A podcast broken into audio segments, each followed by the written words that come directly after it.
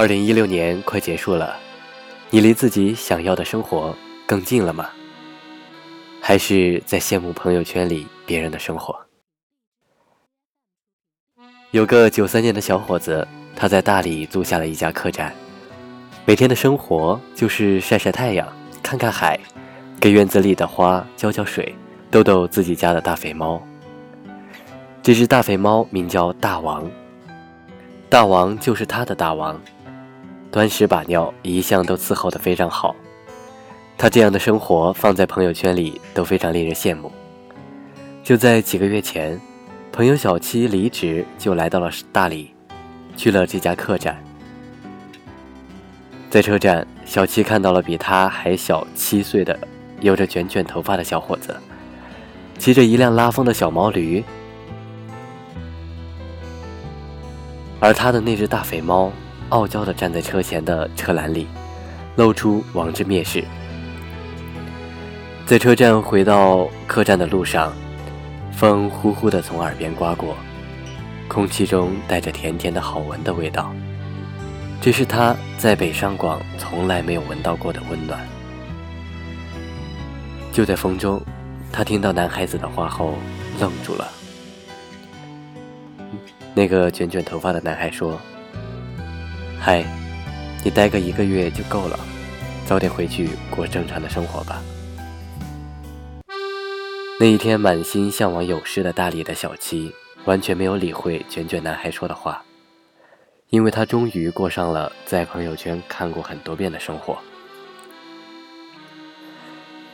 那篇曾经在朋友圈被转发的文章，有个北上广的姑娘辞去了北上广的工作，去了大理买下了一个农场。养了一群马儿，每天的生活看上去那样的令人羡慕：种草、养花，骑着马在自家的草原上飞奔，没有喧嚣，没有无休无止的工作压力。那个时候，他被工作压得喘不过气，而每天刷朋友圈看到的别人的生活都是光鲜亮丽。有些人到处旅行，有些人拍照晒娃。而有些人升职加薪，有些人买房买车，而他在上海奋斗了三年，却依旧一无所有。有一次被老板压榨着，连续加班七晚，直到凌晨两点，最后累到进了医院。小七打着点滴，微信里不停地闪出消息，老板依旧在噼里啪啦地布置工作，他默默地把手机握在手里。其实他不知道为什么自己的生活变得如此糟糕。后来他离职去了大理，在大理度过一周后，他突然发现有什么不对劲的地方。于是他去了那个姑娘开的农场，他却发现农场一片杂草荒芜，遍地是马屎。姑娘圈养的马饿得瘦骨如柴，他也终于见到了那个传说中的姑娘。可是，却不是他想象中的那个样子。那个姑娘一副懒洋洋的样子，说着自己的农场和马圈。他有些不耐烦，真是太麻烦了，每天要铲草修剪，还要天天给马端屎把尿，实在是太累了。这其实并不是第一个打击小七的地方，大理，也不是他想象中的生活。在客栈的每天。都会看到很多来自五湖四海的朋友，然而他们依旧没有像朋友圈里活得那样光鲜亮丽。到处背包旅行的男生一直没有找到合适停留的家。一个英国老太太看似时髦富足，却一直在和儿子打官司。一个刚毕业的小姑娘看似年轻有力，却受到了老板的侵犯。一个看似轻松快乐的客栈老板，却因父母离异。而无家可归，而他们的朋友圈有无数条羡慕的评论和赞扬。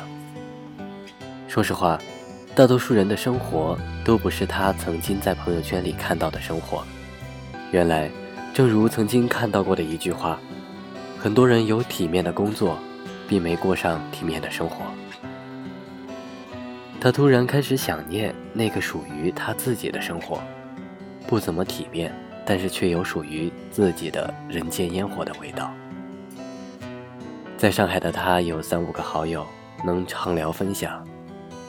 父母会不定期的给他寄爱吃的特产，他的策划方案也曾经获得过合作伙伴的认可。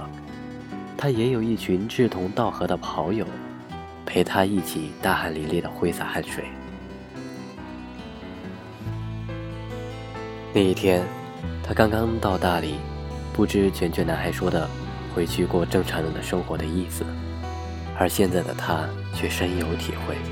现在的他已经重新投入到工作当中，带着满腔的热血和激情。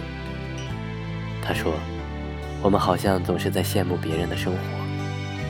如果你有机会去和别人交换人生，那么你就会明白，现在的你其实是最好的。”大理的阳光很灿烂，空气很好闻，时间过得很慢，但并不适合年轻人去虚度。年轻人不应该在最值得奋斗的时候去过想象中的远方。这样的生活并不是真正你想要的生活。此刻，他所理解的生活是努力变得更好，有能力去拥抱自己喜欢的一切。那么在之前我看到过一个这样的视频，大意是这样的：一个小男孩穿着一双破烂的跑鞋，脚趾甲都露在外面，因为他没有一双干净整洁的鞋子，他不敢和其他的小伙伴一起玩，所以他一个人自卑地坐在公园里，看着别人开心地奔跑。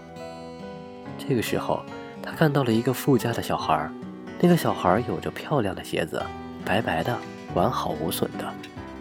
这个小男孩直勾勾的盯着对方的鞋子，一直盯着。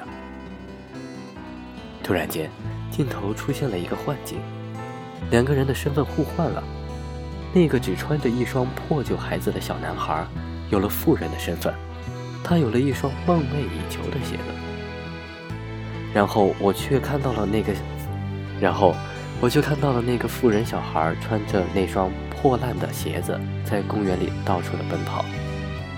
其实他丝毫不在乎自己穿着一双开了盖的球鞋，他只在乎自己可以奔跑了，自己可以像别的小朋友一样，能够自由自在的奔跑了。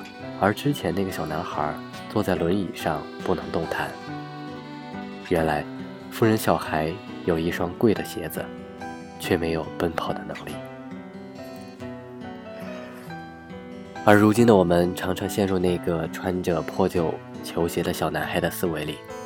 我们总是觉得当下的生活就是苟且，那遥远的远方才是我们心中真正想要的生活。在我们的身边，有越来越多朋友在抱怨，物价、房价在飞涨，快要丧失生活下去的勇气。他们想要去大理，去丽江，去各种轻松的地方。寻找自己想要的远方。可是，如果你不曾苟且过，又如何去实现想要的远方呢？二零一六年也快结束了，你还在羡慕别人的生活吗？不要总觉得别人活得比你好，请把目光放回到自己的生活上吧。在最艰难的时候，请不要放弃。别人的生活永远是别人的，你永远也不知道朋友圈背后的人会不会也在流泪。而我们的生活，哪怕不光鲜不亮丽，却依旧会有我们自己的温度。就像我最爱的女神可可香奈儿曾经说过：“我的生活不曾取悦我，所以我创造了自己的生活。”